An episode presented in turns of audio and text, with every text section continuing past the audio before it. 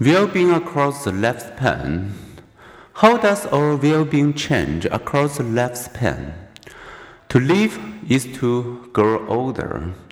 This moment marks the oldest you have ever been and the youngest you will henceforth be. That means we all can look back with satisfaction or regret and forward with hope or dread.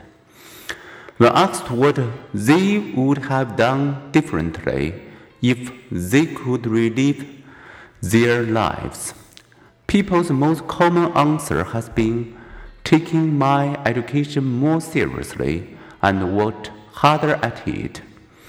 Other regrets I should have told my father I loved him. I regret that I never went to Europe have also focused less on mistakes made than on the things one failed to do.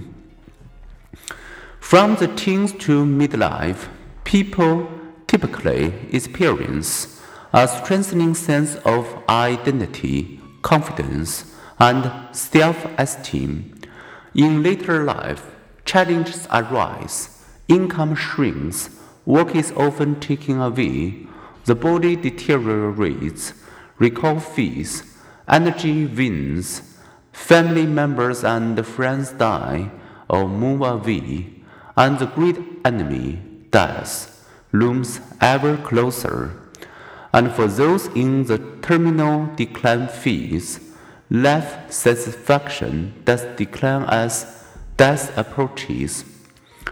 Small wonder that most presume that happiness declines in later life, but worldwide, as Gallup researchers discovered, most find that the over 65 years are not notably unhappy.